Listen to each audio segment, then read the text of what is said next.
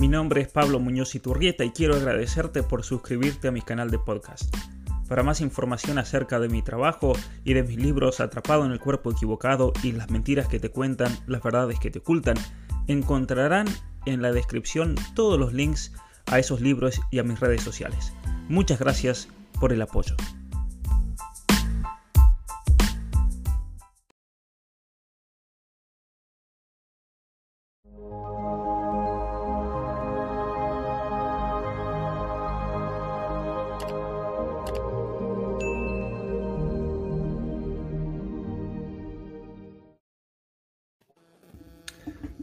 Muy buenas tardes a todos y bienvenidos a esta conversación que voy a tener hoy en día con un gran pensador mexicano, el señor Juan Bosco Abascal Carranza, él es psicólogo, historiador, filósofo, teólogo, es también el fundador de la Asociación Mexicana de Psicología Realista y para mí es un honor encontrarme con él, quien tuve la, la oportunidad de conocer en persona en la ciudad de Guadalajara hace apenas dos semanas, pero este vivo lo teníamos planeado ya de hace mucho tiempo y no se había podido concretar por, por varios motivos. Así que bienvenido Juan Bosco, un gusto enorme encontrarme con usted nuevamente, aunque sea aquí a la distancia, y, gracias por haber aceptado tener esta, esta conversación acerca de la formación de los hijos, eh, acerca de, la paternidad, acerca de, la familia. Pues es un honor, eh, Pablo Muñoz y Turrieta, el que sea yo entrevistado por toda una celebridad. no sabes los centenares de miles de personas que te siguen, que te seguimos. Para mí eres un maestro, me has aportado cosas muy valiosas, a pesar de que te doblo la edad probablemente. Así que, pues aquí con muchísimo gusto, listo para contestar tus preguntas, que me amenazabas con un bombardeo, pues adelante. Bueno, mire, antes que nada, para la gente que, no lo sepa, una anécdota muy personal mía y yo agradecerle de mi parte a usted, porque cuando yo era, era niño, no sé cuántos años habré tenido, y yo le pregunté a uno de mis abuelos eh, acerca de cómo aprender a pensar bien cómo aprender a, razonar, cómo aprender a, que no lo engañen, que no lo manipulen. Y él, no me olvido más de eso, me dio un librito que decía, tienes que estudiar a este hombre, me decía. El hombre ese era, era eh, y la filosofía de ese hombre era Santo Tomás de Aquino. Pero lo interesante es que estaba traducido por un señor llamado Salvador Abascal. ¿Quién curioso su padre? Mi eh, papá, mi padre, sí. cosas de la vida, mi abuelo y su padre eran gran amigos. Imagínate nada más, el mundo es un pañuelo, no cabe duda. ¿no? Sí, recuerdo la primera vez que yo me contacté con usted, yo le pregunté a usted, Juan Bosco, ¿usted es algo de, Salvador Abascal? Porque digo, bueno, hay tantos Abascales, ¿no? En, el continente americano, en España. Y cuando usted me dijo, es, mi padre, la verdad que yo no lo podía creer porque son esas cosas de la providencia de Dios, ¿no? Otra explicación no tiene. Así es, es providencial nuestro encuentro, por supuesto. Muy bien, Mire, vamos a comenzar con un bombardeo de preguntas y respuestas que le quiero hacer acerca de la familia, acerca de los hijos, acerca de la importancia de educar bien a los hijos.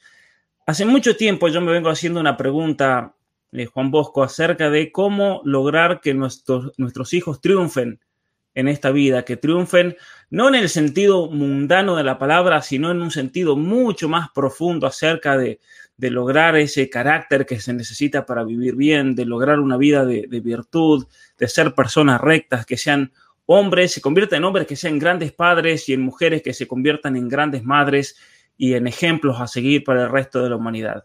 Pero si vamos a, ir a, una, a una, una, clave, ¿usted qué me podría decir al respecto de, ese momento que los padres tienen, ese momento precioso, pero ese momento limitado que tienen con sus hijos y la influencia que pueden darle en, en sus vidas? Sí, pues mira, el momento esencial es relativamente corto. Si bien un buen padre educador jamás deja de serlo y siempre será eh, el padre un punto referencial para los modelos a seguir. Eh, incluso, pues, si como en mi caso hay nueve hijos y 23 nietos, pues con mayor razón, ¿no? Porque de padres a hijos se va transmitiendo todo aquello que, uno les enseñó. Eh, las teorías antiguas, sobre todo la psicoanalítica, muy mal fundada, pero en algunas cosas tiene razón, señala que infancia es destino. Yo no llego a ese extremo de reduccionismo psicologista, de que haya determinismo, pero sí es cierto que en los primeros cinco o seis años de la vida, el cerebro, me refiero a la masa encefálica, y la psique, el alma, que no es el cerebro, y cuyo es nada más el órgano de expresión física de la psique y del alma, es eh, como un montón de plastilina a la cual se le puede dar la forma que uno quiera. Esto se llama neuroplasticidad. Y la neuroplasticidad, pues, dura mm, de una manera verdaderamente asombrosa en los primeros cinco o seis años de la vida y poco a poco se va endureciendo hasta que por ahí de los 18, tal vez un poco más, un poco menos, la neuroplasticidad, aunque nunca deja de existir, ya no es tan manejable, tan dúctil, tan formable como lo fue en los primeros años de la vida. Entonces, sin caer en la exageración determinista de que infancia es destino, porque yo tengo un lema acá en México que suena muy chistoso. Eh, la gente en los ranchos dice, chango viejo no aprende maroma nueva. Pero yo contradigo constantemente esa expresión diciendo que chango viejo sí aprende maroma nueva. Y ya que mencionaste a mi señor padre, yo te puedo platicar de cosas extraordinariamente distintas a las que él practicó cuando yo fui niño, adolescente y joven, e incluso adulto, eh, después de los 80. Él, después de los 80, y se pegaba así en la frente, me decía cosas como, qué barbaridad, cómo no pude aprender esto antes de que ustedes crecieran, ¿sí? Antes de que yo les causara pues tantas amarguras innecesarias, pero nosotros le contestábamos, sobre todo yo, pues que no se preocupara por eso, porque finalmente la vida nos había enseñado que él había actuado de una maravillosa buena fe, si bien, como todo ser humano, pues cometió errores que fue capaz de rectificar ya en su cuarta edad, después de los 80, y todavía le quedaron otros 10 o 11 años para disfrutarnos y todavía para seguir siendo un modelo referencial para toda su eh, enorme prole de 11 hijos. Ahorita ya nada más quedamos 7, pero llegamos a ser 11, eh, de tal forma que lo que él nos transmitió eh, muy pequeños fue tan imbatiblemente excelente que pudo ser superior eso a cualquier error que él haya cometido después. Así que yo haría una exhortación a todos los padres de familia para que aprovechen sobre todo la niñez, en gran parte la adolescencia, seguramente también la juventud y aún la edad madura para convertirse en un modelo referencial de tres cosas esenciales. La ética, que busca obviamente definir, bueno, escoger entre el bien y el mal, teniendo como un punto de referencia el fin último de nuestra vida, que es el conocer y el poseer a Dios, como Él nos conoce, como Él eh, nos ama, que es lo que se conoce con el nombre de visión beatífica. Para mí no hay triunfo importante en la tierra más que ese, garantizar la salvación del alma propia y de los que amamos probablemente. Eh, entonces, en este sentido, la neuroplasticidad que se va perdiendo conforme a la edad puede ser modificada por parte de los padres cuando ellos son capaces de modificar sus paradigmas. Cuando ellos a los 40, a los 50, incluso como papá a los 80, son capaces de dar un cambio drástico, fundamental, en aquello que creyeron hacer bien toda su vida, entonces se puede decir que Chango Viejo sí aprende maroma nueva, sin importar la edad. Y ese sería el mensaje nunca pierdas la esperanza de poder influir positivamente en tus hijos si tienes en tu cabeza, en tu corazón, este formidable principio. El cambio, sin importar mi edad, comienza hoy y conmigo mismo. No por mi prójimo, no por mis hijos, no por mi cónyuge, sino por mí. ¿Qué quiero modificar en ellos? Empiezo por mí. ¿Mm? Mire, a ver, algunas cosas que mencionó que me parecen claves ahí antes de que vayamos a, la segunda pregunta. En primer lugar, un padre como padre, cuando tiene un hijo, ese hijo no viene con un manual. Eso viene a modo de excusa para todos los papás. El hijo no viene con un manual. Recuerdo un, tonto. ¿sí? Una, gran amiga de Estados Unidos había tenido mellizos y un día la fui a visitar a ella y su esposo y ella estaba desesperada con los dos niños que estaban fuera de control, que estaban en esa etapa terrible de los dos años. Ella dijo, ojalá que los, que los niños viniesen con un manual y me miró y me dijo, Pablo, tienes que escribir un manual para padres. y, pero, pero qué bueno lo que dice de que obviamente que uno como ser humano imperfecto va a cometer muchos errores, pero aquí la clave se trata de que sean mucho mejores más los aciertos que los errores. Ahí está la clave, ¿no? Claro. Y eso siempre está al alcance de cualquiera. Un padre alcohólico puede dejar de serlo. Un padre mujeriego puede aprender a ser fiel. Una mujer casquivana y ligera, aun siendo ama de casa y supuestamente casada, puede aprender la castidad, la fidelidad y otras muchas virtudes. Eh, una persona perezosa, floja, contraria al estudio y a la autoformación, puede aprender a desarrollar su mente, su cerebro, ¿por qué no?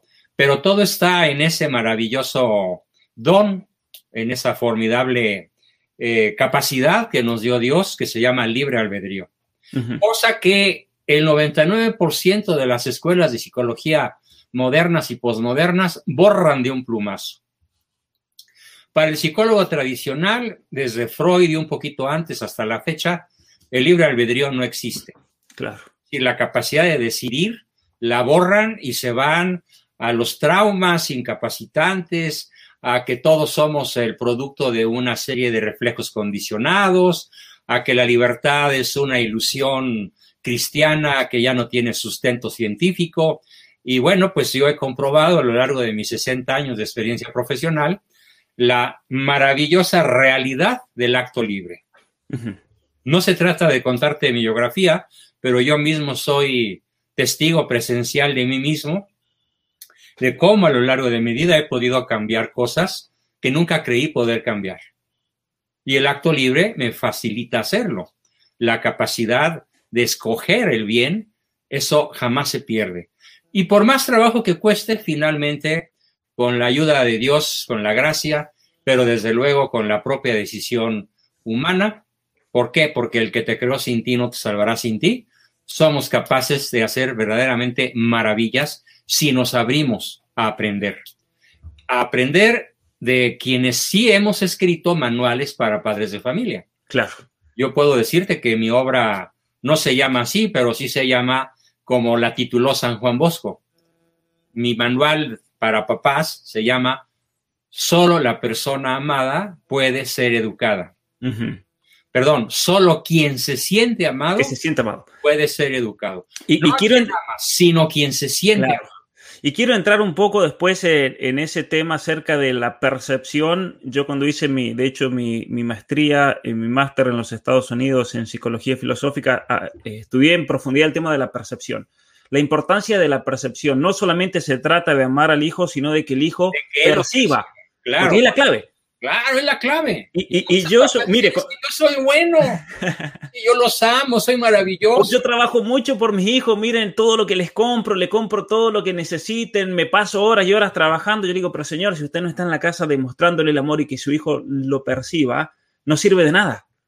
Pero bueno, este es un tema que, que quiero mencionar. Hablando del tema del libre albedrío, para los, para los papás que estén escuchando simplemente la libertad, hay corrientes, no solamente psicológicas, sino también en la educación, que niegan que sus hijos sean libres. Aunque parezca una, una, un, ataque al sentido común. Mire, hay un libro que, acaba de salir que se llama Conversaciones con mi maestra, dudas y certezas sobre la educación. Ahora voy a poner un momento ahí en la, en la, en, en la pantalla de Catherine Lecuyer. Ella es canadiense, ella es, vive en, Barcelona, en España. Y ahí en ese libro habla de dos corrientes, eh, justo lo voy a encajar con esto que acaba de decir usted, mire, se me acaba de correr ahora, eh, dos corrientes dentro de la educación. Una mecanicista, por la cual el niño es pasivo y educar significa solamente inculcar desde afuera porque la letra entra con sangre. Y entonces el niño es una especie de jarro vacío que se va llenando a base de estímulos externos y la otra corriente, errónea también, como esta, es la romántica idealista según la cual el niño lleva en sí la semilla del conocimiento eh, y para la que el sentimiento es la vara de medir. Entonces, que el niño se sienta bien y que los sentimientos son la base de todo, ¿no? Eh, Qué absurdo. Y por eso, para esa corriente, sentir y pensar son la misma cosa, Juan Bosco. Es lo mismo. Eh, porque no hay pensamiento, es una negación también de la libertad del ámbito espiritual del niño. Porque Ahora, las emociones llegan a ser autónomas. Claro. Cuando no están gobernadas por la, por la voluntad, precisamente, ¿no? Claro.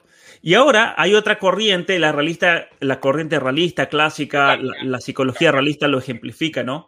Eh, y dice ella que el fin de la educación es el niño mismo y la educación no es externa, sino que es ante todo interna. Somos lo que hacemos. Conocer es crecer, transformar al que hace suyo lo aprendido.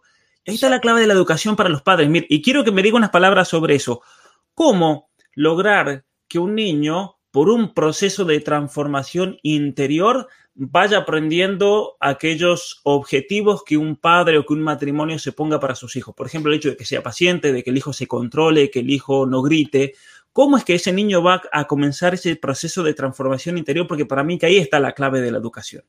Bueno, pues yo tengo varios principios fundamentales, pero lo esencial, lo voy a decir despacio y de manera muy reflexiva, lo esencial radica en que los padres sean capaces de formar un vínculo ideo afectivo con sus hijos. Un vínculo intelectual, un vínculo ideológico, pero con una enorme fuerza afectiva.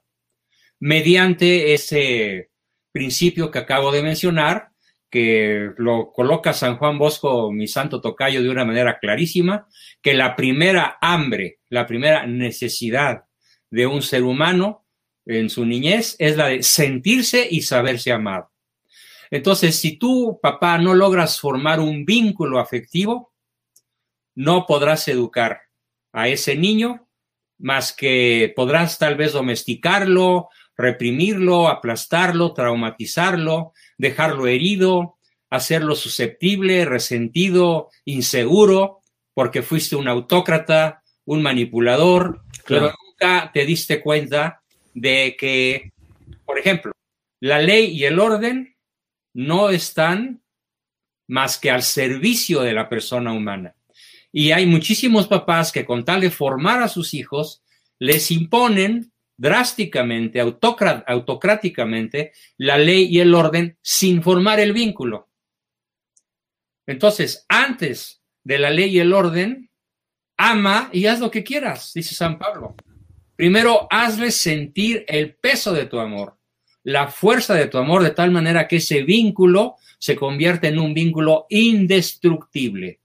Una vez formado ese vínculo afectivo, con los tres insumos que lo forman, que son lo que yo llamo fórmula nutricional básica, CTR, que significan caricias incondicionales positivas, tiempo de intimidad y reconocimiento a las acciones positivas del niño con nula o muy poca donación de caricias negativas, gritos, insultos, humillaciones, comparaciones, castigos, chanclazos, cuerazos, coscorrones, etcétera, y otra enorme, larga lista que compartimos todos los habitantes de la Tierra, sean chinos, mexicanos o argentinos, eliminar hasta donde sea posible la caricia condicional negativa.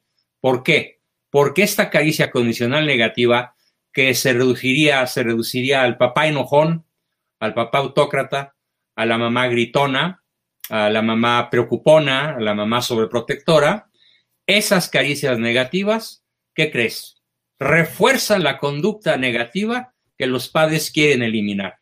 Claro, y especialmente, mire, si me permite, ahí con una cuestión relacionada a la percepción que, que me ha tocado estudiar en profundidad, sabe que la clave a mí me parece también de la enseñanza del amor y es una de las críticas que yo hago en mi último libro, Las mentiras que te cuentan, las verdades que te ocultan a toda la educación sexual, el tratar de educar cuestiones que solamente en la familia se van a lograr, porque solo en la familia la persona se lo ama por lo que es, o se lo debería amar por lo que es. En el, trabajo, a ver, si yo tengo, y a mí me pasa mucho aquí, e incluso en Canadá, o en el primer mundo, aquí, aquí la gente, si uno no está encima, no es eficiente. Entonces, al trabajador se lo valora por eh, la producción y la efectividad que tiene. Al estudiante se lo valora por la inteligencia, la capacidad intelectual, lo que pueda producir. solamente en el hogar a la persona se lo ama porque es y nada más. Por ser quien es. Claro. Y por ser. Y, me acordé de eso cuando usted mencionaba ahora de, no dar caricias eh, o no... Eh, negativas. Claro, dependiendo de la conducta del niño. Si te portas bien ahí sí, si te portas mal te saco ese amor. Es que esa, esa, es otra barrabasada, es otro error que se llama caricia condicional positiva, que se reduce a la palabra premios. Tú no puedes comprar la conducta ética de tus hijos, tienes que persuadirla mediante, la formación del vínculo, pero también con la instalación de algo a lo cual hoy se le tiene pánico, y es la formación de límites. Que el niño aprenda que la vida es límites, no límites rígidos, no límites eh, caprichosos, no límites propios de mi manera de percibir las cosas, sino límites racionales, que se llama que el niño aprenda que a toda acción hay una reacción y una consecuencia. Y que si su comportamiento es destructivo, negativo, díscolo, eh, agresivo, ofensivo, pues habrá consecuencias, excepto la de perder el amor de papá. Claro, eso no lo pierde nunca y nunca se saca. Pero desgraciadamente en México te lo puedo decir porque conozco muy bien mi entorno, lo primero que hacen los papás es retirar el afecto explícito con sus hijos. Les dejan de hablar, se van, les gritan, les pegan, los regañan, los humillan, los comparan, los castigan, les pegan. Y entonces eso dice que para formar. Y el resultado es catastrófico. ¿Usted cree, eh, Juan Bosco, mire que yo lo he notado mucho, he tenido, gracias a Dios, la oportunidad de viajar mucho en todo lo que va desde la Argentina hasta Canadá? O sea, conozco, conozco bastante bien el continente americano, salvo algunos dos o tres países que todavía no he visitado, pero el resto lo puedo, puedo decir que lo conozco más o menos bien y especialmente por tener ese contacto directo con, con las personas. He notado que en México, hay un índice de, personas muy altos que desarrollan la transexualidad y la atracción a ese mismo sexo. ¿Cierto? ¿Cierto? Eh, y me ha sorprendido eso porque uno dirá, bueno, México es un país eh, mayoritariamente creyente. Ay, bueno, te digo cómo es México realmente. México es un país con el 92% de bautizados. De ese 92% de bautizados, un 90 o 95% vive como pagano.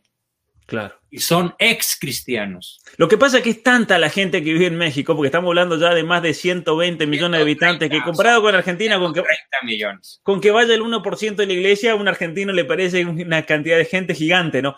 Ahora, ahora, eso para mí que debe tener una relación con el modo de educar a los niños. Porque si vamos a hablar de, de todas estas cuestiones relacionadas a la atracción hacia el mismo sexo, la misma, la misma confusión muchas veces que puede llegar a un nivel patológico de la propia identidad personal, eh, llegar a lo que hoy en día se llama la disforia o los trastornos de identidad de género, tienen que ver siempre con lo relacionado a la percepción de la misma persona, la persona que no se percibe como aceptada, no se percibe como, como amada. Entonces va a buscar aceptación dentro de personas de su propio sexo. Claro. Sí, o incluso el, mismo rechazo personal que lo lleva a, tratar de encajar en algún grupo que lo acepte, ¿no? Y, todo el mecanismo de victimización. O con algún amigo que es particularmente afectuoso. Claro. Particularmente cercano, que no le pide nada más que estar juntos y disfrutar de la vida. Y eso con una, fíjate, el punto de partida, el punto de partida es que el niño no puede identificarse casi nunca con el padre agresor autócrata limitante y encimoso. Entonces se identifica con la madre o se identifica con una amiga, con una tía, con una hermana mayor, pero pierde la capacidad de identificarse con la figura paterna porque le teme, la detesta, la rechaza y aún la odia. Ahora, de esta forma ese odio se transfiere a la propia sexualidad. Claro. Ahora, lo, lo, bueno que hablábamos ahí, mire, y justo comenta aquí Sonia sobre la neuroplasticidad.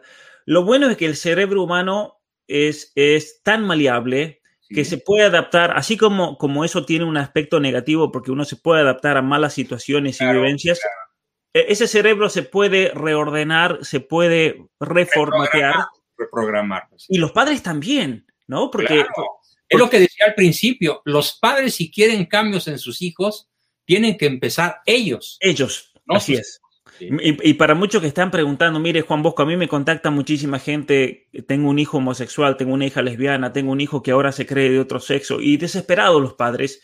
Eh, quiero llevar a mi hijo a un psicólogo, a quien me, a me, a me recomienda. Y yo le digo, miren padres, eso eso se trata con ustedes primero que nadie.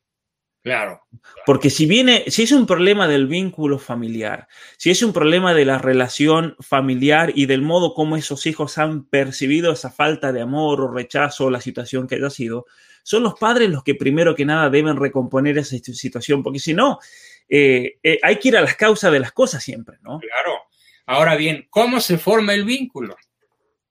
A base de CTR, caricias incondicionales tiempo de intimidad, tiempo de juegos, tiempo de compartir desde el festival escolar hasta el partido de fútbol y las amarguras de la primera novia o novio. el compartir el tiempo es esencial. Si no se comparte el tiempo, no hay caricias. Si el papá solo trabaja, se va temprano y llega tarde y, tiene a su familia, incluso en niveles socioculturales o socioeconómicos de la clase más alta posible en su ciudad o en su país, eso no forma el vínculo. El padre permanece como un ausente desconocido. Y cuando se acerca un poquito y quiere tomar el control, pues le sale el tiro por la culata porque los niños no quieren control. Los niños no necesitan control, necesitan vínculo afectivo, necesitan caricias, tiempo y sobre todo algo que en México no se practica, reconocimiento a las cosas que nuestros hijos hacen bien. Aquí lo que se practica es el deporte nacional por excelencia, la descalificación. Mm. ¿Qué quiere decir descalificación? En inglés, knockout. El papá y la mamá se la pasan señalando los errores. Señalando, entre comillas, descalificando las cualidades y exaltando las metidas de pata y los errores. Entonces, ¿qué aprende el niño?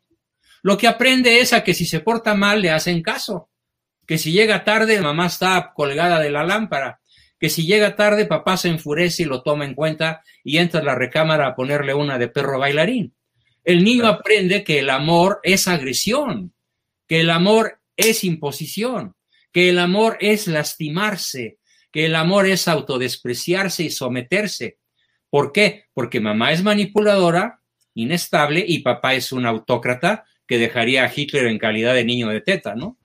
Entonces, la enorme importancia que tienen algunos principios que voy a mencionar, una vez dicha la fórmula nutricional, CTR, ¿cómo empezamos? ¿Qué es lo que el niño necesita para poder formar ese vínculo a través de la fórmula nutricional? El primer gran principio o regla de oro es suave, lo voy a decir en latín y luego lo traduzco, suaviter in modo, fortiter in re. Traducción al castellano actual. Suavísimo en el modo, firmísimo en la decisión. Que tú no, cuando vas a decir no, porque tienes que decir no, porque hay que manejar límites inteligentes, límites lógicos, límites al peligro, límites al abuso, límites al dinero, límites a la manera de manejar, límites a la conducta en general. Pues muy bien, ¿cómo vas a fijar el no, el límite? Con una suavidad de terciopelo y con una firmeza de acero al tungsteno. Ahora, pero eso es un arte lo que usted me está diciendo. las dos cosas a la vez. Suavidad a la vez que firmeza, firmeza a la vez que suavidad. Cuando tienes que poner límites, es una de las reglas de oro más maravillosas, porque al niño le da certidumbre, le da seguridad, le da autoestima y entonces el niño puede fijarse en la norma, pero no fijarse en la conducta agresiva del padre. Porque cuando el papá es al revés, ¿sí? O la mamá al revés, tremendamente fuertes en la forma de decirlo. ¡No! Ya te dije que no, déjame de molestar. Y además la cadena de insultos, ¿no? ¿En qué se fija el niño? ¿En la norma o en la agresión? Dice, e, e, el niño solamente percibe la agresión por una cuestión neurobiológica. Especialista en la percepción. Siempre es la percepción sensible. Se fija en la. Él percibe la agresión, pero no, percibe la norma. No, y, ni lo va a pensar. Sí, la norma puede llegar a ser considerada por él como absurda. Ay, mi papá es un necio, es un obsesivo, es un controlador. Y aun suponiendo que esa no sea la intención del padre, como el niño se fija en el modo autocrático o en el modo manipulador, queda deformado, queda traumatizado, queda incluso desidentificado respecto de su propio sexo. Entonces, firme en lo que hay que decir y, hay firmísimo. Firmísimos. Y, no, no, no, eh, no tener miedo a ser intransigente, porque también eso es la. Eh, muchos padres me dicen, Pablo, pero mira, eh, yo el año pasado, durante la cuarentena, les recomendé a los padres como un consejo principalísimo apagar el televisor, no importa si los hijos estaban encerrados todo el día en la casa, porque yo les dije, mire, el televisor les va a arruinar la, relación familiar. Entonces, en relación a eso, quiero hacerle, quiero hacerle dos preguntas. Eh, no hace falta el otro concepto. Ah, Firmísimo vamos, al otro, sí. Suavísimo en el modo. Es un no aterciopelado. Claro. Es un argumento diplomático. Es, un, es una forma de decir las cosas dulce, tierna, agradable. Como cuando mis hijos se acercaban a pedirme algo improcedente, ellos ya sabían que les iba a decir, no, mijita, una sola vez sonriendo y con la voz muy bajita. Y ese no era una cosa imposible de modificar una vez que yo lo había pensado racionalmente a la luz de mi fe y de la ética natural y de la ética cristiana. Entonces ellos aprendieron a que el sí era sí y el no era no y las razones para decir sí y las razones para decir no. Y nunca tuvieron que fijarse en el modo agresivo porque jamás lo hubo. Y cuando el modo agresivo es el centro de la percepción del niño, los efectos son catastróficos, incluso por el resto de la vida. Una, pregunta, porque ahí viene un hijo, por ejemplo, y le dice a usted eh, tal cosa y usted con todo el cariño y la suavidad del mundo le dice que no, y el niño siempre juega ese juego de la manipulación, lo que el papá le dice que no va con la mamá. Entonces, la importancia del diálogo entre los padres y que los dos estén en el mismo... Es que no es diálogo, es unidad. Claro. Claro, previo diálogo, ¿no? Previo diálogo. Porque mire, yo en una conferencia que la voy a postear ahora en, YouTube, en, en, Saltillo, yo propuse una idea ahí a los padres y se la comento a usted para que la comente y me la critique y todo lo que quiera. Claro. Que es el siguiente, un padre o los padres, papá y mamá, tienen que mirar a sus hijos. Yo decía ahí, miren una foto, pongan en un papel el nombre de su hijo que se llama Juancito, y uno se tiene que, que, preguntar y ponderar qué tipo de hombre yo quiero que ese niño sea cuando tenga, cuando ese bebé que acaba de nacer tenga 18 años y salga al mundo y se encuentre con ese monstruo gigante que está allá afuera llamado mundo. ¿Qué tipo de, de, ser humano quiero que sea? Y hacerse un plan de ruta, decir, bueno, yo quiero que ese hijo sea virtuoso, que sea estudioso, que sea paciente, que se controle, que, que, que controle sus impulsos sexuales, que que controle sus impulsos relacionados a la comida, que sea una persona saludable, atlética, y a partir de ahí hacer una hoja de ruta sabiendo cuál es la persona que vamos a querer lograr a fin, a fin de, ese periodo educativo que tienen los padres, que es un tiempo precioso. Ahora bien, pero para eso los padres tienen que conversar y revisar ese plan de ruta, ¿no? Claro. Y, preguntarse. constantemente, no es, no es fijo, no hay camino, se hace camino. No hay camino, pero cada hijo va a ser un mundo distinto. Claro, imagínate si lo sabré yo con tanto. pero una cosa, una cosa que yo quiero recomendarle a los papás como, como háganse un plan de ruta por escrito, digan, y, se van a juntar a la noche después que los hijos los ponen a dormir. Por eso es importante también mandar a los hijos a dormir temprano para que tengan tiempo ustedes de conversar sobre sus hijos, sobre la familia y decir. Pero no conversan, ven la tele. Ese es el problema, ven Netflix. Netflix está destruyendo eh, la eh, familia las familias, pero incluso es interesante que leí un artículo hace poco, Netflix está destruyendo incluso algo positivo de Netflix aquí en Canadá, está destruyendo el nivel de promiscuidad. Porque ya la gente no tiene tiempo ni para ser promiscua porque están con Netflix todo el día. no, bueno. Pero, pero, pero a ver, ¿a qué voy con eso? ¿A qué voy con eso? Que, le está haciendo daño a, a, los matrimonios, ¿no? Le está haciendo daño a las familias.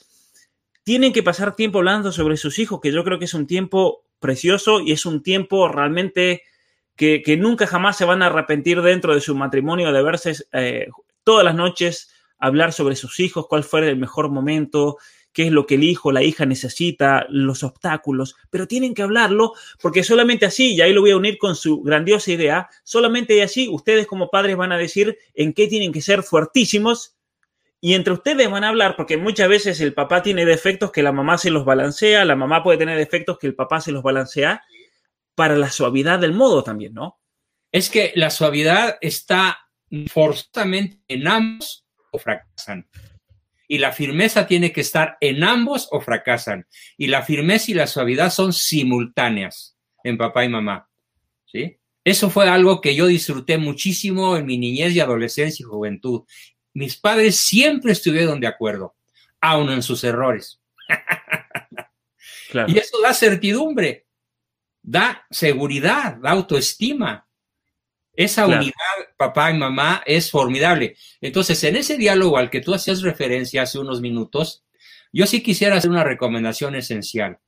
Ese diálogo suele nunca darse porque en vez de diálogo, ¿sabes que sí se da? La mutua culpabilización.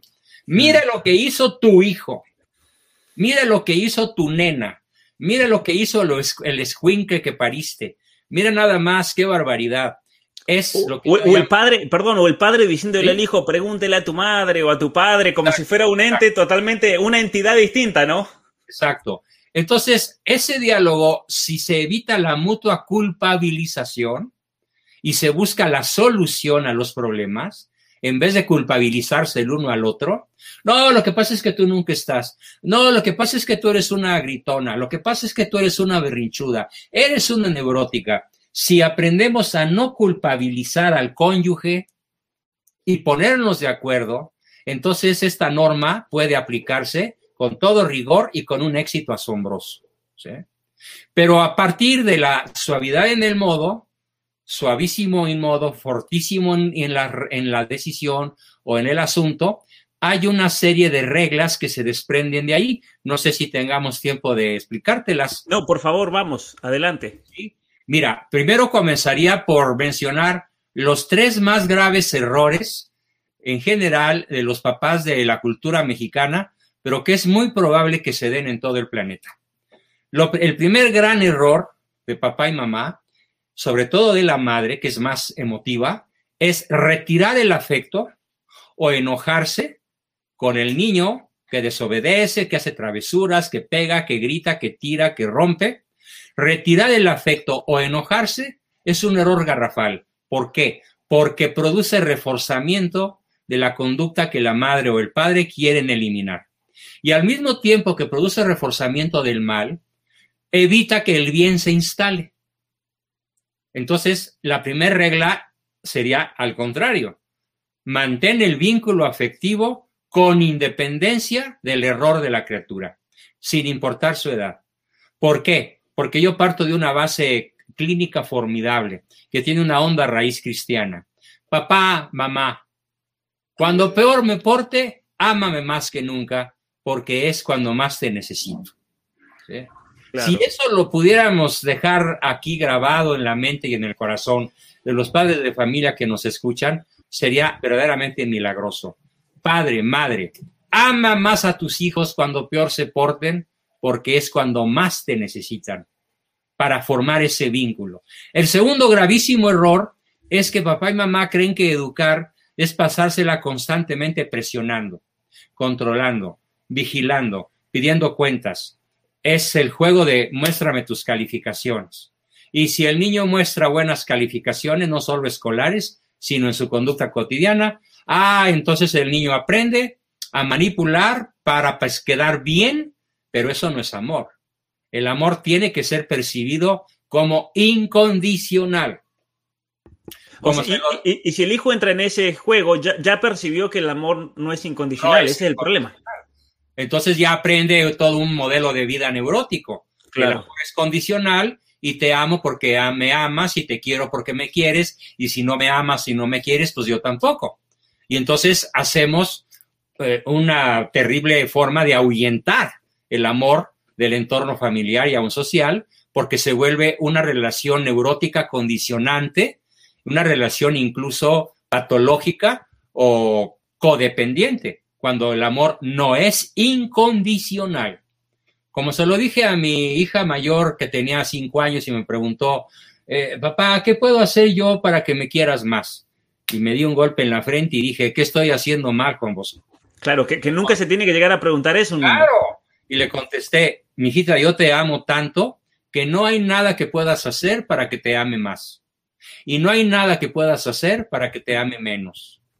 Y luego me preguntó, ¿y si cuando yo sea grande llego a ser una de esas mujeres malas? ¿Sí? Prenía precoz, ¿no? Le dije, pues mira, jamás perderías la certidumbre y la certeza de mi amor. Aunque estuviera en desacuerdo con tu conducta, mi amor no está sujeto a tu comportamiento. Mi amor no está sujeto a que seas buena o mala. Mi amor es porque existes, nada más. Si somos capaces de transmitir esto de palabra, pensamiento, obra, acción, sentimiento, caricia, tiempo, reconocimiento, estamos del otro lado. Así que deja de estar presionando, deja de estar correteando, deja de ser el policía del barrio, deja de ser el gerente corporativo de control de calidad. Yo siempre me burlo de las mamás mexicanas y les digo, ¿sabes qué? Tienes un puesto y aquí está tu letrero en la frente, mira. Aquí no dice mamá amorosa, aquí dice jefa de control de calidad. Cuando, ¿qué dices cuando entras a la recámara de tus hijos? Tu cama está mal tendida, tus calcetines caminan solos debajo de la cama, tu ropa está por ningún lado, levanta tus juguetes, ya basta, caramba. Eso es jefa de control de calidad. Él, ella no ha logrado hacer que el niño ame el orden, porque ella se la pasa dando órdenes y por eso los niños detestan el orden. Este es el segundo error. El tercer error es el dicho que dije de suaviter in modo, fortiter in re, pero al revés. ¿Cómo es la mamá mexicana clásica? Es tremendamente suave en el fondo. Cambia de opinión como un flan con caramelo.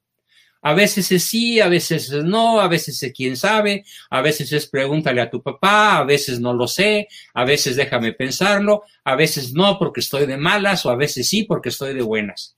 Entonces, ¿cómo viven?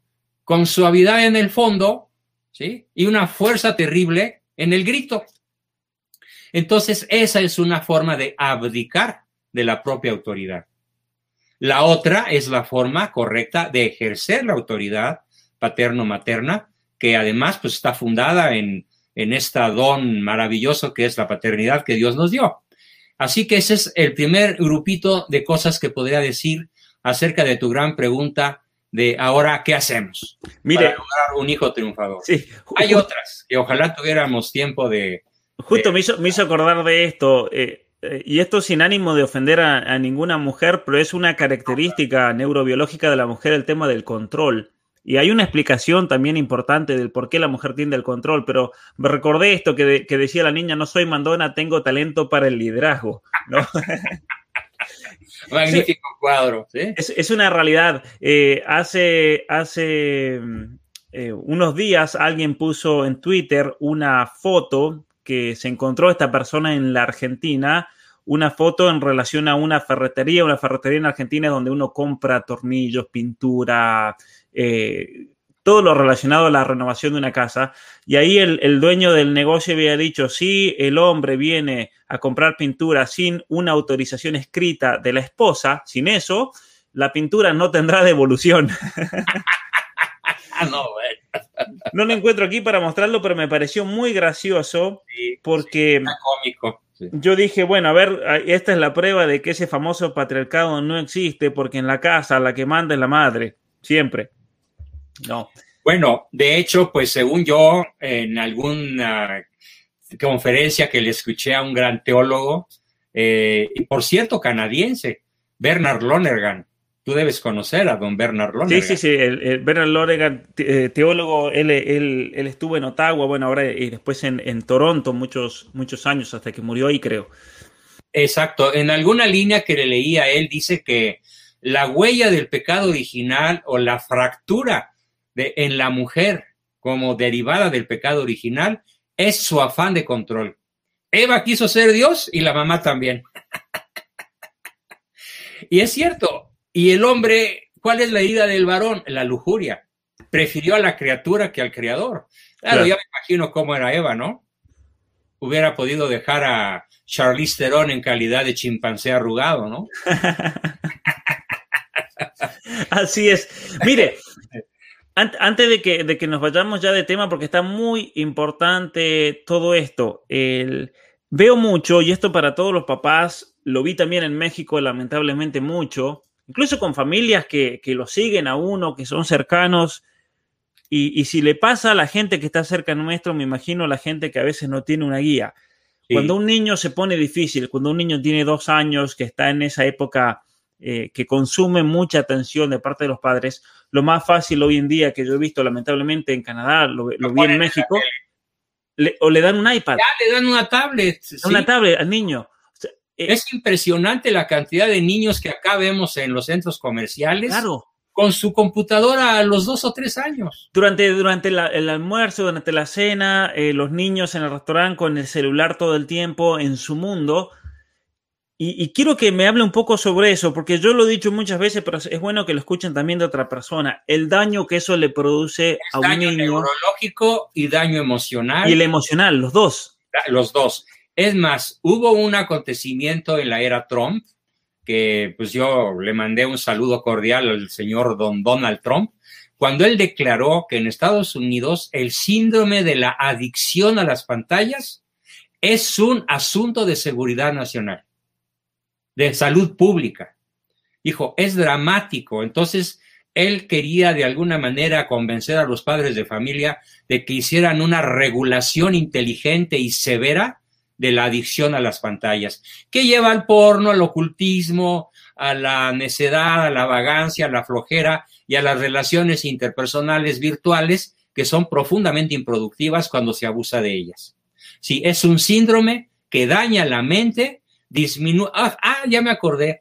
El dato científico que da un neurólogo alemán, de, cuyo nombre ahorita no me acuerdo, dice que la adicción a las pantallas reduce la velocidad y la calidad de las conexiones interneuronales. Claro. Bueno, eh, lo, que, lo que pasa es que por la liberación de la dopamina, yo he estado estudiando mucho en los últimos años el tema de relacionado a la pantalla.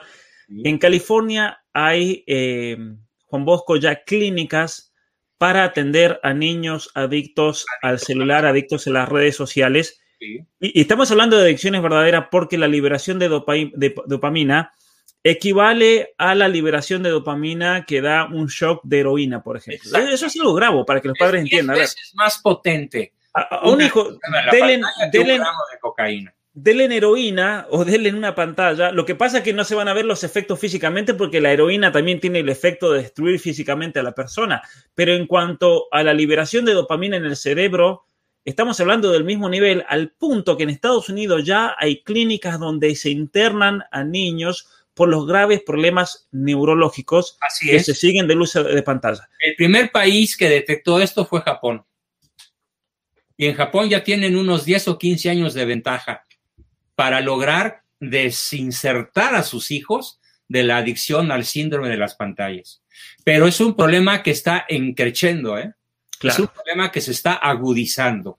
Mire, en el comentario que nos hacen ahora que eh, una sociedad infeliz que no se les enseña la castidad, o sea, el dominio a sí mismos, el gran error de darle, y en relación a lo que nos comenta aquí, gracias por este comentario, Emilio, el gran error de darle una pantalla a los hijos es que los padres están abdicando esa posibilidad que tienen de educar a los hijos en el autocontrol en muchísimos aspectos de la vida. Así es. Y entonces, eh, ese momento precioso que hablábamos al comienzo, que, tienen los padres para educar a sus hijos, para guiarlos, para hacerlos eh, interiorizar. Hablamos que la verdadera educación es una que interioriza y que hace que, esos hábitos, buenas costumbres que se viven en el hogar se hagan parte del hogar del niño. Introyectar. Los niños introyectan, tragan Ahora, papás son.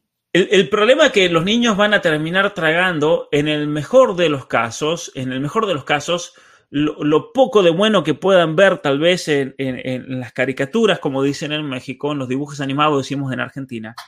Pero, pero no es así tampoco, porque aquí en Canadá yo he estado visitando amigos que a veces me invitan a comer un fin de semana y veo a sus hijos que están viendo televisión y realmente el material hoy en día para niños está cargado de ideología. Tremendo, tremendo, ¿no? Ideología de género, eh, todo aceptación, tolerancia, amor es amor, el amor es lo único que cuenta. Es decir, de a poco a los niños se les meten paradigmas de pensamiento que son totalmente posmodernos. Entonces, a los hijos les están haciendo un lavado de cerebro que, lo van a lamentar los padres, ¿no? Muchos padres dicen, oh, pero mi hija de repente íbamos a la iglesia, la hija estaba en el grupo de jóvenes y ahora es feminista, compañero verde, abortista, pero sí, pero si la madre de esa niña fue la televisión, fue la escuela pública, Así es, la madre de esa niña es la televisión. ¿sí? Esto es terrible. Ahora bien, todavía me gustaría darte o platicar algunas reglas que se derivan de las anteriores, de la formación del vínculo, eh, suaviter in modo, fortiter in re. Por ejemplo, eh, un papá, una mamá que quieran realmente educar, tiene que proporcionar lo que yo llamo frustración no agresiva. ¿Y qué significa eso? Si frustración no agresiva quiere decir que el niño tiene que aprender el valor de adquirir las cosas por su propio esfuerzo. Entonces, los papás no pueden ser una fuente eh, inacabable de dinero, de privilegios, de permisos, de regalos, de ropa, de caprichos, de aparatos. No. El papá educador quiere, quiere serlo, necesita aprender a decir no muchas veces o algunas veces. Igual la mamá. Pero de modo suavísimo en el modo, firmísimo en la decisión, es el no es no. Fue así como yo en su momento les negué a mis hijos automóviles de lujo, eh, paseos eh, absurdos, muchos miles de dólares, eh, privilegios inalcanzables para nuestro nivel socioeconómico, pero como sus compañeritos tenían acceso a eso, ellos pensaban que también ellos podrían tenerlo. Y la respuesta fue, siempre no, con suavidad y firmeza. Y ahora agradecen de corazón el haber crecido con muchas, entre comillas, privaciones, pero sin que jamás el cariño el amor, el CTR, les fuese negado o condicionado. Es lo que yo llamo entonces proporcionar frustración no agresiva y frente a los errores, sería otra regla, mantener explícito, seguro, tangible, sensible el afecto incondicional en CTR, en caricias en tiempo y reconocimiento. Otra regla fundamental es que cuando tú impongas algo que me choca la palabrita, pero pues no hay otra. Cuando impongas o pongas o deduzcas un castigo, el castigo tiene que ser lógico. ¿Qué es un castigo lógico? Que para el niño quede en evidencia la relación entre el error y su consecuencia. Claro. Y esa consecuencia es la que él se buscó. Un ejemplo que yo utilizo mucho hablando de celulares. Eh, tengo muchos papás en California, por ejemplo, podría decir tal vez centenares, que aprendieron una norma preciosa. Mira, mijita, yo no te estoy quitando el celular. Tú lo estás perdiendo. Con tu abuso, con la ruptura de las reglas convenidas previamente contigo, no es que yo te quite el celular, es que tú perdiste el derecho a usarlo por las dos próximas horas, por los dos próximos días, por la semana o definitivamente. Claro. O incluso, por ejemplo, a ver, los niños están peleando en la casa. lógico. Claro, los niños están peleando, los niños no se comportan, hay mal desempeño en la escuela y explicarle, mire, posiblemente la razón por la cual todo esto te está yendo tan mal es porque estás demasiado tiempo en el celular.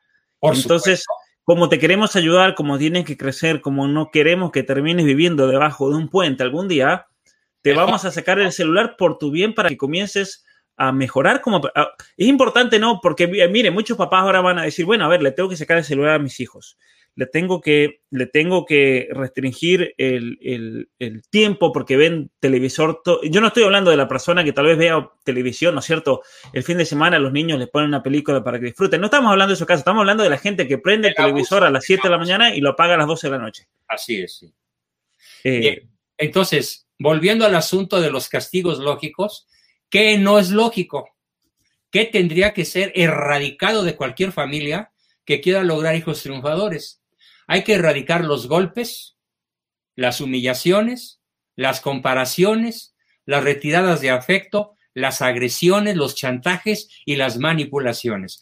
Todo eso que es la cultura mexicana más abrumadoramente presente, tiene que ser erradicado. Golpes, humillaciones, comparaciones, retiradas de afecto, agresiones, chantajes y manipulaciones, cero o al mínimo de vez en cuando, para que el niño recobre la seguridad del afecto incondicional de sus padres. Claro. Y especialmente cuando tenemos un caso en el que el niño esté inseguro de su, de su amor, ¿no? Eh, y no lo perciba completamente. Eh, el, tema de los, de los golpes, yo tengo una... Eh, salió en, en, Colombia una ley donde se prohíbe cualquier tipo de castigo físico y demás. Y obviamente que el progresismo cuando pone esas leyes no, tiene en vista absolutamente nada de lo que usted dice aquí. ¿no? No, eh, sino que simplemente es esa autonomía progresiva para que después todos estos grupos activistas LGBT puedan ir y, amputarle el pene al niño. Ahí sí, ahí sí que ya no hay castigo ni, ni tortura, ¿no? Eh, entonces, erradicar golpes, pero hay una razón de ser entonces como un criterio para que entiendan las mamás y los papás. El golpe iracundo. Claro. El castigo con ira. Sin lógica. Con desprecio. Es irracional. Claro. Es irracional. Eh, no descarto que alguna vez se pueda dar un manazo, una cachetada, un cuerazo, un empujón, un apretón, eh, qué sé yo, pero si tú lo das con ira, pierdes. Y nunca más de lo suficiente, como dice el gran psicólogo Jordan Peterson, hay que castigar a los niños, pero solamente lo justo y necesario y no pasarse de eso. Y ahí está la prudencia. Para que introyecten la norma y no se queden con la percepción de la agresión. Claro. Porque también está el extremo, Juan Bosco, de, he visto personas, por ejemplo, de que el hijo, uno está en la iglesia y el niño grita, hace lo que quiere y los padres no le dicen nada. Qué absurdo. Allí volvemos al principio de es absolutamente indispensable la fijación de límites. Claro. Es como cuando tú a un niño que apenas está empezando a gatear o a caminar, le pones un barandal para que no ruede las escaleras. Claro. Esto analógicamente va a durar toda la vida de las personas. Si vivimos en un mundo humano lleno de limitaciones, los primeros beneficios que nos van a hacer los padres, aparte del amor incondicional, es enseñarnos que el planeta tiene límites en mm. todos sentidos. La simple ley de la gravedad, que es tan necia, ¿no? Tan intolerante.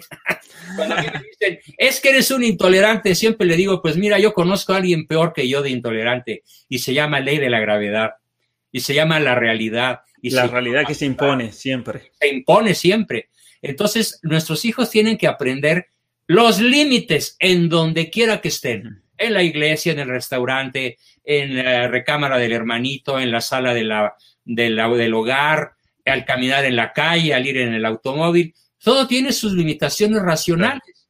Pero si tú las das a gritos y además te enojas y además castigas, pues vas a fabricar, vas a tener una fábrica de psicópatas o cuando menos rebeldes. Claro, y, enseñarle al niño esa importancia de saber ubicarse en, eh, dentro de la, de, la, sociedad y en, el lugar y en el comportamiento que corresponde también. Yo recuerdo, a ver, un ejemplo de, mis hermanitos.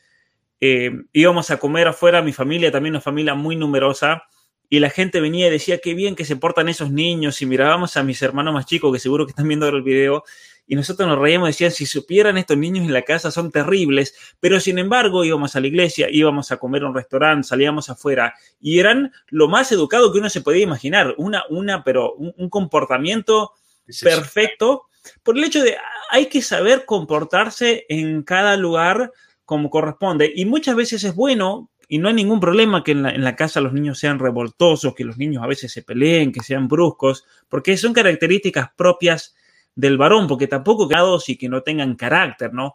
La clave es saber eh, guiar y educar eso, ¿no? Pero en relación a eso hablábamos de erradicar los golpes que, que manifiestan ira, iracundia, Vamos al, otro de la humillación, que es bueno también que los padres, y, veámoslo con algún ejemplo, porque los padres es importante. La humillación más grave que un niño puede sufrir es compararlo con alguien. O decirle cosas como eres un marica, eres un cobarde, eres un collón, eres un bueno para nada. Ahora, en México eso pasa mucho.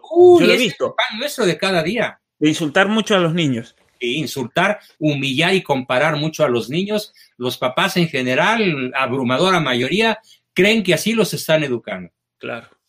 O con, digamos, expresiones tan absurdas como deberías imitar a tu hermana tan estudiosa. Es que no eres como tu hermano tan valiente. Es que tú eres un cobarde perdedor. Y dale, y dale, y dale todo el día, ¿no? Es lo que yo llamo descalificación.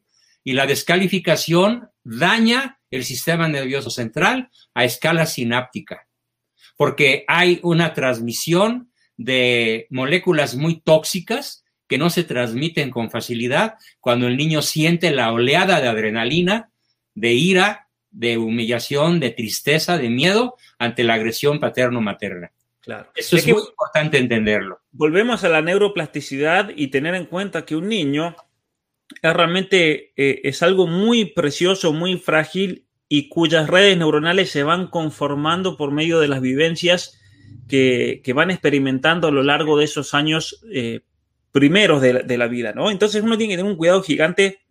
Yo noto muchas veces de, de padres que humillan comparando, como decía usted, y, hace que, viéndolo ya de grandes a estas personas, que yo recuerdo de niño que los vivían comparando un hermano con otro, son personas inseguras e inmaduras hoy en día. No estoy hablando de personas de mi edad o más grandes, que hoy en día... Puedo hablar de compañeros míos de la prepa que son inseguros porque siempre fueron comparados.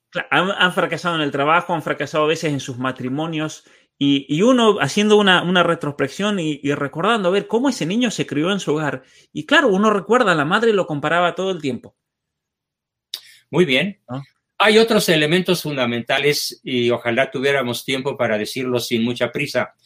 Un elemento indispensable en la formación de un niño triunfador en el futuro, lo digo en pocas palabras, educación en el riesgo para la libertad. La vida es riesgo. ¿Quién va a entrenar a los hijos en asumir y vivir riesgos? Los padres. Mira, la lista de cosas que yo enseñé a mis hijos riesgosas es larguísima. Enfrentar las olas del revolcadero en Acapulco, subir una montaña, correr 10 kilómetros, manejar motocicleta desde muy pequeños, bicicleta, patín del diablo, eh, jugar juegos que impliquen riesgo físico, pero racional medido, para no caer en la temeridad, pero tampoco en el miedo y la pusilanimidad, sino que sean audaces. Educar al niño en la audacia los hace triunfadores, Pablo.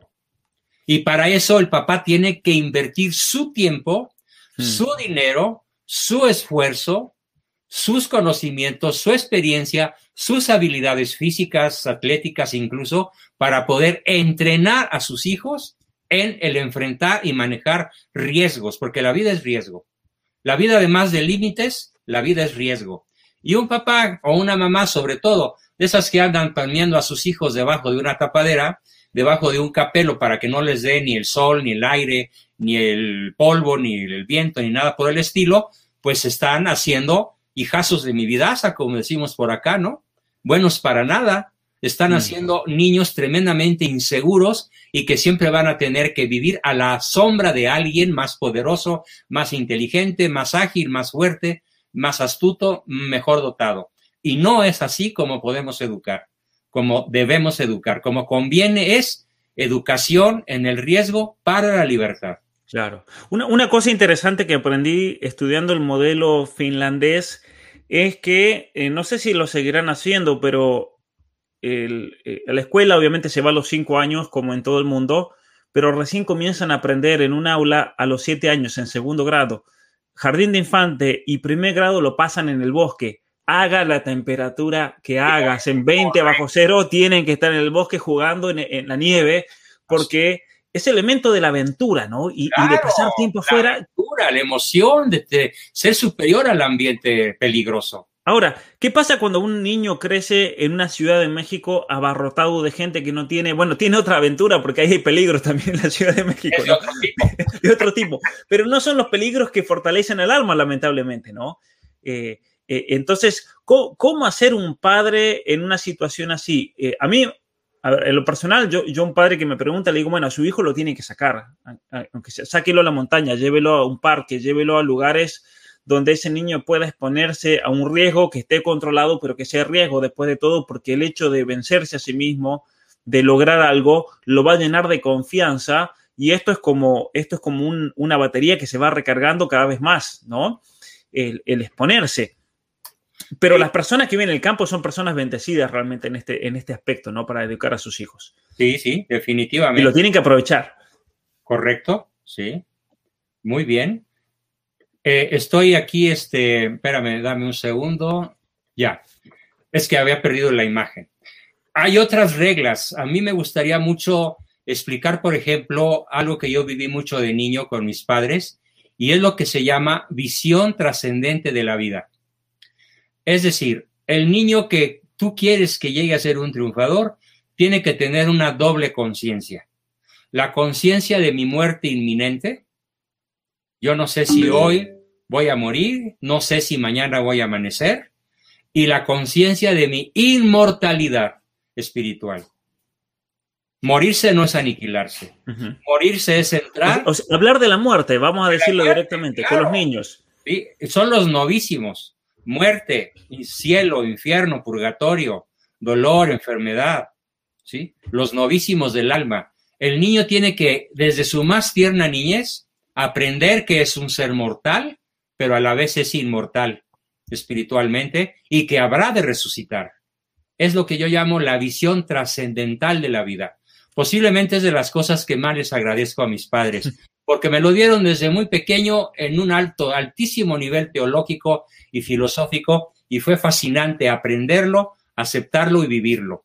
Esa doble conciencia nunca se abandona, nunca se pierde. Juan Bosco, mire, ahora que usted... Con ese vínculo afectivo maravilloso que es una de las condiciones anteriores, ¿no? Claro. Ahora que menciona eso usted, recuerdo haber leído mientras estudiaba todo lo relacionado a la percepción, el pensamiento del ser humano. Hay un autor italiano que se llama Cornelio Fabro, filósofo, psicólogo, estudió neurobiología, él fue biólogo, su primera carrera eh, fue biología, curiosamente, después fue un filósofo muy grande en Italia, y él hizo muchos estudios acerca de los niños y la percepción de los niños, y él decía lo siguiente, en los experimentos que se hicieron tanto en, Alemania como ahí en, en Italia, era que al niño cuando se le presentan lo que usted mencionaba como los novísimos, las grandes respuestas a los misterios de la vida humana, el hecho de la muerte, de la trascendencia, del alma, de Dios, el niño, en esa etapa que va entre los dos y los cinco años, logra, si al niño se le explican esas verdades, el niño logra una calma interior, que no lo logra. Porque es una pregunta, y a él lo sorprendió, decía, a ver, los niños tienen cuestionamientos muy profundos, y qué es el catecismo, eh, son las verdades cristianas las que hacen que un niño se calme y se sienta seguro en este mundo. Claro. Además, uno aprende a amar y a confiar en la divina providencia, con esa visión trascendente de la vida. Uno aprende a que si algo malo pasa es porque Dios escribe derecho con renglones torcidos. Que si algo Dios te quita es porque probablemente te tenga algo mejor. Si algo Dios te lo, te lo roba, te lo impide, es porque puede ser un obstáculo formal para tu salvación. Y el dolor que Dios te da, y ahorita hablo en primera persona de singular y tiempo presente, el dolor que Dios permite que nos dé es un dolor para ofrecerlo, para encontrarle sentido a la vida, para, eh, eh, como lo decía el mismo Freud, sublimarlo. Claro. Todo esto es entonces la visión trascendental de la vida, que es un elemento fundamental en la formación de un niño triunfador. Bien, hay otras cosas. Por ejemplo, yo siempre he sido partidario, eh, como psicólogo educativo, de que el papá no sea royeriano. ¿En qué sentido? De que no ande echando el rollo. ¿Qué es echar el rollo? El sermón, la verborrea, la prédica constante, en donde papá y mamá se la pasan bla, bla, bla, bla, bla, en el rollo, ¿sí? Por eso les digo psicólogos royerianos, pero no hacen lo que predican. Claro. Entonces la norma que se desprende de esa crítica que acabo de hacer es predica silenciosamente con tu ejemplo personal. No digas, no te enojes, no grites, ni te enojes ni grites.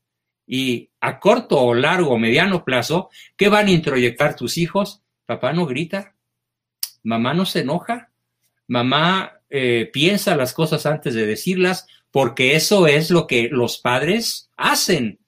Y si el vínculo está sólido, CTR, los niños captan con una asombrosa facilidad que papá no grita, que papá no se enoja, que mamá no cambia de humor, que mamá mantiene su afecto, aunque yo me haya portado mal. Y esa es la base de la saludable autoestima u ordenado amor por sí misma. Claro. Y luego, bueno, ya dije lo de fijar, negociar o imponer límites firmes e insalvables, la de proporcionar castigos lógicos, pero aquí viene algo importantísimo que no he mencionado. Estructurar tiempo para jugar e intimar. tiempo para jugar con nuestros hijos. Tener un horario en la casa. Jugar, a, los que, a lo que les gusta jugar. Juegos de mesa, juegos como, por ejemplo, eh, yo recuerdo muy bien que mi mamá jugaba con nosotros a las escondidas. Años y años de mi niñez, incluso adolescencia, con el chorro de hermanitos, era fascinante que mamá se escondía y no la encontrábamos. o alguno de mis hermanos, más listo que los demás, lograba esconderse y no lo encontrábamos. Y podían pasar una o dos o hasta tres horas en la tarde, en vez de televisión, jugábamos. Jugábamos escondidas, caballazos, cebollitas, que era que todos nos pusiéramos abrazados así de la panza y a tratar de jalar al último para desencajarlo de la fila. Tiempo de juego jugábamos béisbol, jugábamos fútbol, bueno, éramos tantos que había dos equipos, verdes contra rojos, y mamá era verde y papá era rojo. eso es lo bueno de ser muchos hermanos, ¿no? Uno nunca se aburre. Es fabuloso. Es una pequeña ciudad. Así es, exacto, es una pequeña ciudad. Es, es más, es como una cultura. ¿Sí? Entonces, el asunto es que si no estructuras tiempo de juegos, tú muy difícilmente podrás educar a tus hijos en algo valioso. Y si no estructuras tiempo de intimidad para hurgar en su alma y dejarte tú que ellos hurguen en la tuya, no formarás el vínculo. Tiempo de intimidad, de diálogo tete a tete, corazón a corazón, ¿sí? Ojo con ojo, para poder conocerse mutuamente y poder intercambiar pensamientos, emociones, tristezas, alegrías, eh, valores, creencias, mitos, miedo sobre todo, pero esto requiere estructuración del tiempo, que es la segunda letra de la fórmula nutricional. Y me refiero específicamente a tiempo de juegos y a tiempo de intimidad. ¿Sí? Eh, no sé si sobre esto quisieras hacer alguna pregunta o comentario, porque siempre me sorprende. Un comentario. Un comentario. Eh, con el tema del tiempo, aquí en Canadá, obviamente que el nivel de ideologización es tremendo y los padres eh, de una manera mucho más fuerte, yo creo que en México, que en Argentina, que en otros países, viven eso en sus hijos adolescentes, porque ya aquí ya estamos a otro nivel, de ideologización. Eh, las feministas mexicanas son niños de pecho comparado con ah, el nivel de ideologización de... Y esto lo digo para tantos papás que dicen, no, me voy a ir a vivir a Canadá porque ven la cuestión meramente económica y no se dan cuenta de que hay un problema profundamente cultural que es lo más grave que puede haber en una sociedad. Es un reino luciferino, ¿eh? Totalmente a muchos pacientes que tengo allá. Y, y, con muchos de los, de los de mis amigos, ellos estaban pasando momentos muy difíciles con sus hijos tremendos. Eh, y en un momento les dije, miren, a ver, vamos a hacer algo con los papás. Vamos a ir al medio de la montaña, estamos hablando de invierno aquí en Canadá, 40 bajo cero, vamos a escalar una montaña con sus hijos. Los hijos adolescentes. A ver, hijos adolescentes, ellos a mí me, apreciaban, me aprecian mucho Muchos de ellos ya están en la universidad, ya son hombres hechos y derechos, pero hace 8, 7, 6 años estaban pasando por un momento muy conflictivo y yo me los llevaba a la montaña con sus papás. Y lo increíble de eso, Juan Bosco, hay que imaginarse ver la gente eh, subir montañas grandes en el invierno con 20, 30 bajo cero a la noche, hacían fríos terribles, situaciones realmente muy difíciles. Íbamos bien preparados, no era nada inconsciente o imprudente, pero ciertamente que hay que pasar hay que pasar una noche a 40 grados bajo cero. Y cuando los padres pasan una situación así con sus hijos dentro de su carpa, se unen. Hay una unión, es, una unión única. De hecho, después. es el vínculo. vínculo. Y, los padres, eh, claro, volvían maravillados porque ellos no, habían descubierto ese aspecto de A mí me encanta la montaña, me apasiona. Me apasiona muchísimo.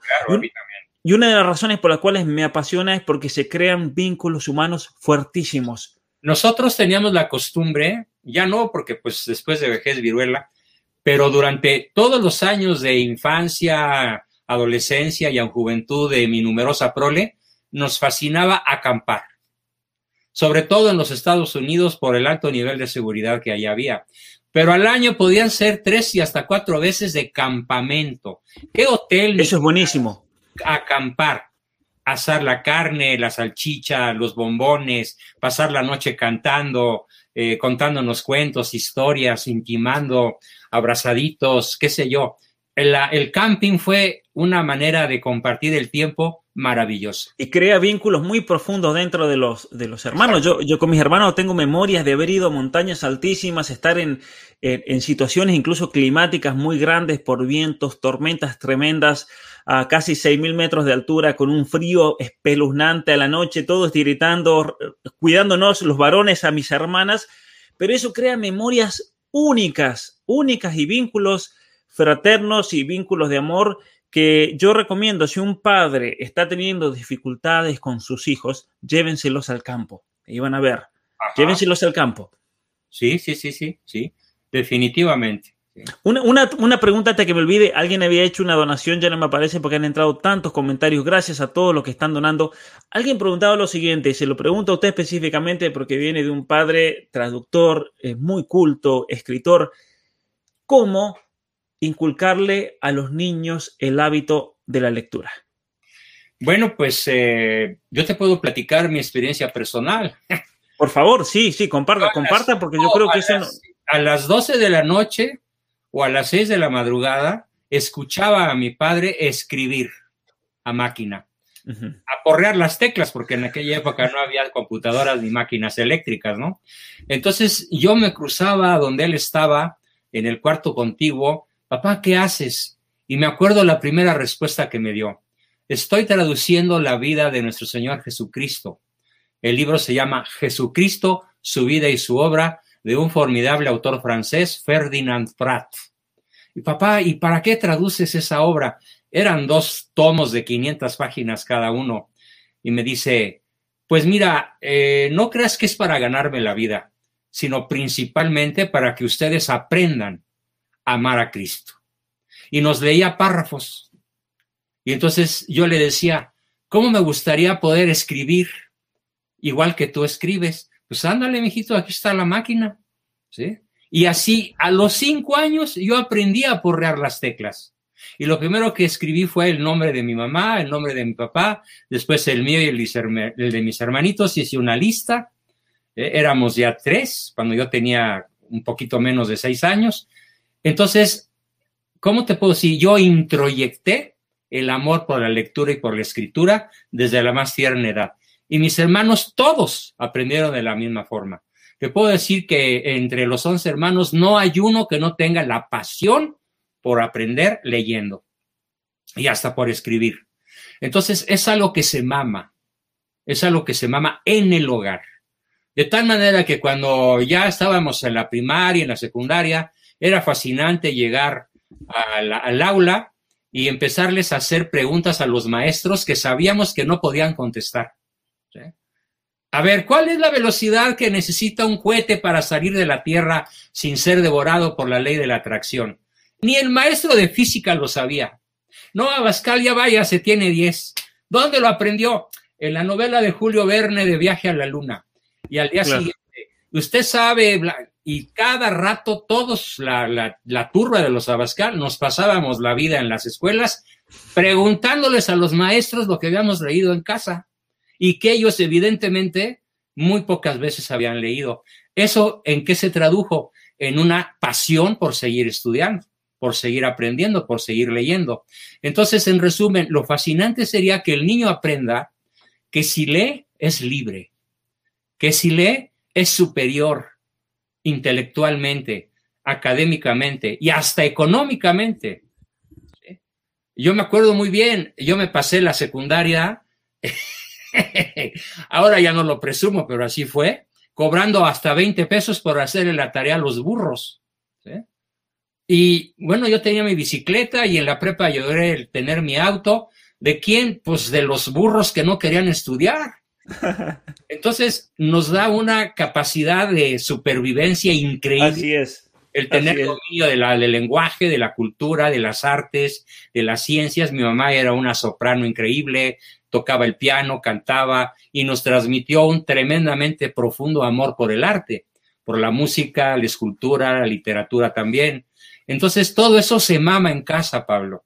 Pero para eso el factor T es indispensable. Si los padres no nos dan tiempo, si los padres no damos tiempo, no hay vínculo y el niño no se siente amado y no lo puedes educar. Mire, la importancia entonces, a ver, si, si, los padres están todo el día en el celular, como alguien comentaba ahí, obviamente que los hijos van a atender a eso. Entonces, eh, ese es el gran, el gran peligro que revisten las redes sociales, que revisten eh, cuestiones que a veces se hacen de modo individual, la pantalla, ¿no?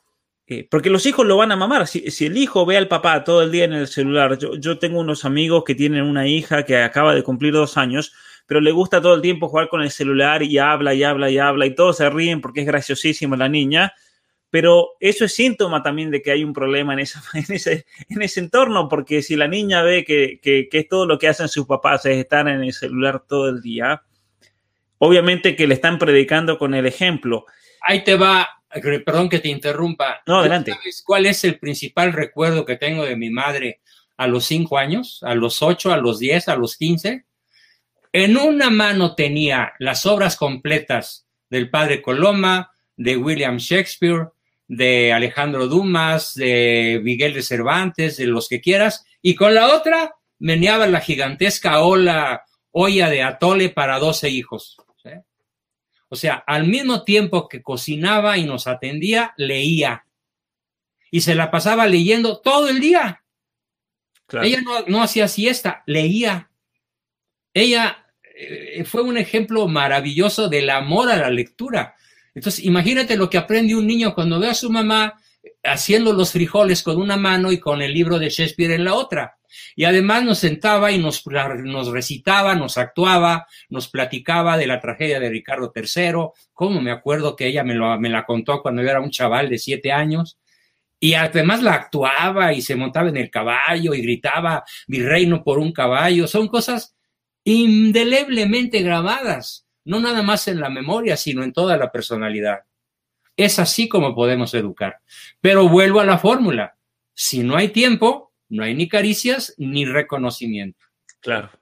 Ahora, ¿qué libro recomienda aquí que están justo preguntando? Yo siempre digo, Juan Bosco, y después le, dejo, le digo, libros que a los niños les dé un hábito de la lectura. Yo recomiendo dos autores con los que yo crecí y que son clásicos y nunca pasarán de No me diga Julio Verne. Por supuesto. y Emilio Salgari. Los dos. Yo me creí con los dos. Ah, bueno, pues ya somos compañeros de, de, infancia.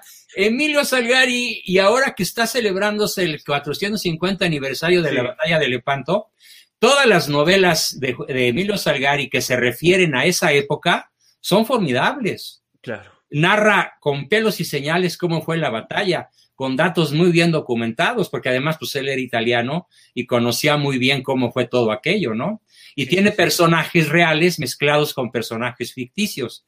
Entonces, más que nunca, Emilio Salgari y Julio Verne, con sus avances tecnológicos que siguen siendo insuperables, además narrados con una pluma formidable, a cualquier chamaco de 12, 10, 15, 18 años y más los pueden apasionar.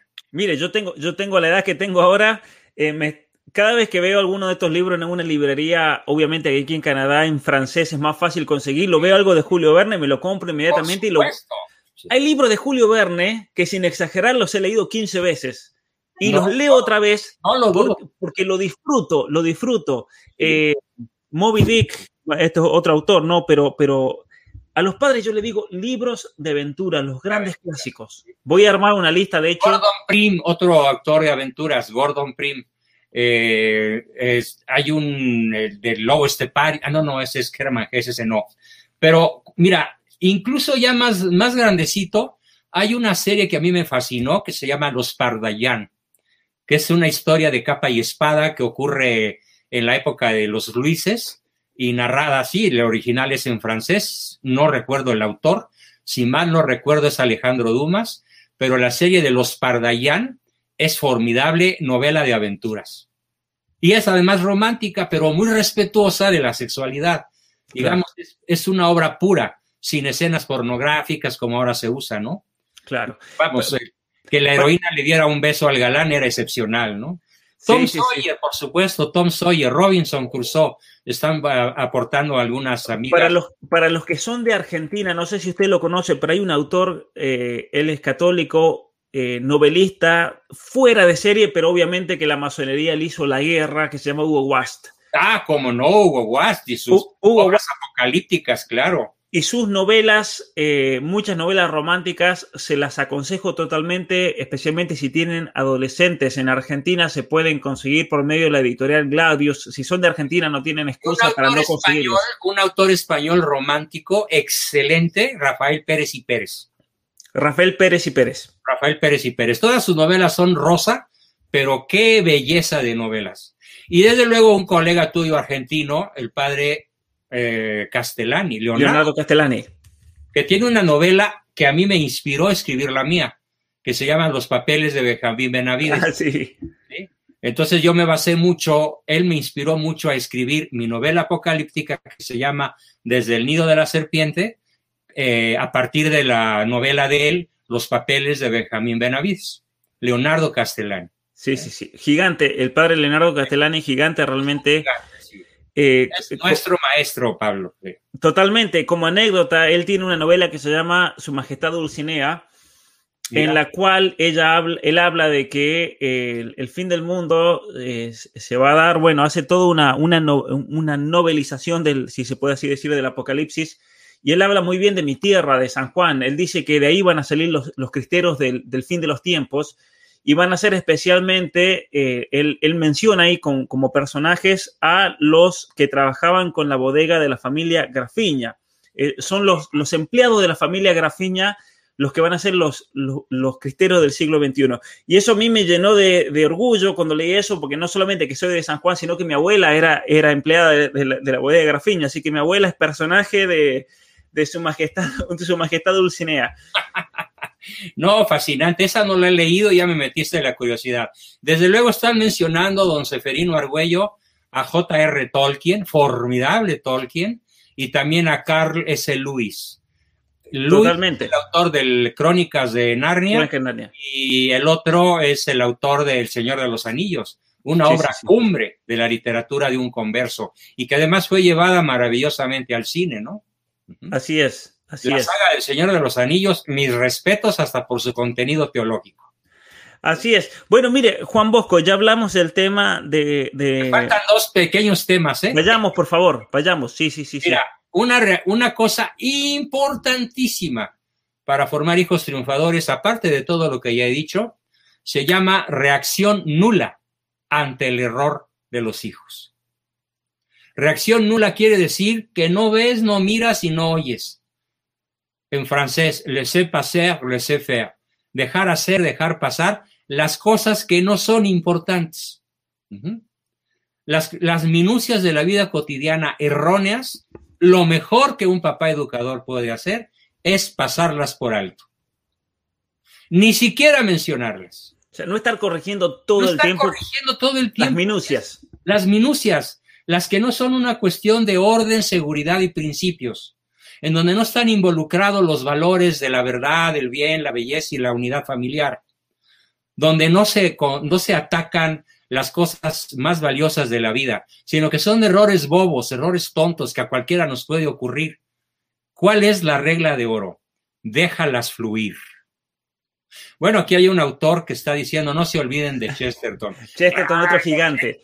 Mi compañero de adolescencia, las aventuras del padre Brown, formidable detective, extraordinario personajazo del padre de Chesterton. Pero volviendo a lo que estábamos entonces, reacción nula ante el error, dejar pasar, dejar hacer las cosas erróneas que no tienen una importancia intrínseca. Es importantísimo. Y es una buena oportunidad para los padres también autorregularse ese deseo de control, de todo el tiempo estar corrigiendo, decir, bueno, a ver, tengo que comenzar a controlarme, a moderarme como padre, de tal manera que no me vuelva opresiva eh, con respecto a los hijos. De hecho, de hecho, San Pablo, él tiene, me van a perdonar mi ignorancia, pero él en una de sus cartas le dice, padres, no exasperéis a sus hijos. ¿Es Exactamente, padres, no desesperéis a vuestros hijos. ¿Y cómo se desespera a un hijo? Con un afán desmedido de control, un afán desmedido de señalar el error, de regularlo todo, bueno, hay papás tan absurdos que, por ejemplo, tienen aire acondicionado en su casa, eh, eh, los habitantes tienen calor a 25 grados y el papá no permite que se baje la temperatura porque a él le gusta y no piensa en la comodidad de sus hijos eh, o en que una temperatura de 22 grados es mucho más saludable que una de 25 o 26. Y se la pasan regulando todo, todo, todo, regular, regular, regular, estructurar, corregir, eh, controlar. Ya basta. ¿Sí? Como se lo dije a uno, córrete al centro, suelta el afán de control y córrete al centro para que te dediques más a revincularte con tus hijos que a controlar su comportamiento. Hmm. Y claro, más importante. Ya son adultos o jóvenes, ya no puedes, ya no tienes el cerebro de plastilina de ellos para poderlos conformar de manera apropiada. Ahora que ya los echaste a perder, que ya los hiciste hipersensibles, dependientes, inseguros, pues ahora recaptura el vínculo disminuyendo proporcionalmente tu afán de control. Y entonces deja pasar el error. Aquel error en donde no está eh, jugándose nada trascendente, déjalo pasar. Y voy a repetir lo que usted dijo al comienzo para que los padres lo reafirmen una vez más. Como padres vamos a cometer muchos errores. Lo importante es eh, fortalecer el vínculo y que sean más los aciertos con respecto al vínculo y el amor que cualquier error que vamos a cometer, porque vamos a cometer seguros. Sí, sí, por supuesto, por supuesto. Y el siguiente. Bien, y finalmente el último que tengo aquí anotado que es ser consistente. Papá y mamá quieren lograr hijos triunfadores, sé consistente. Dale la consistencia paterno-materna, hace hijos seguros del terreno donde pisan, seguros del sí, seguros del no, seguros del futuro, entienden el pasado, tienen la inteligencia concentrada en el presente, pueden planear su futuro porque viven en un universo consistente. Haciendo una analogía con un país y su capacidad para atraer capitales de inversión, ¿cuál es? la consistencia con la cual se maneja el Estado de Derecho. Claro. Por eso en México hay una estampida de capitales.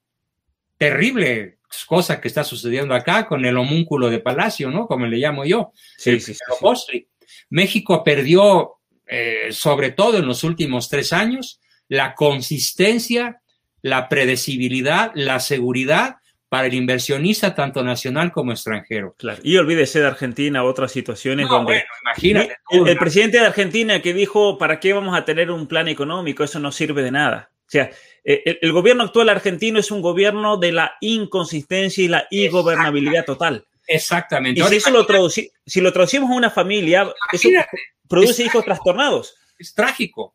Claro. No hay, no hay seguridad, no hay predecibilidad, no hay capacidad de crear empresas que den trabajo, que den empleo, que den desarrollo, que den bienestar social.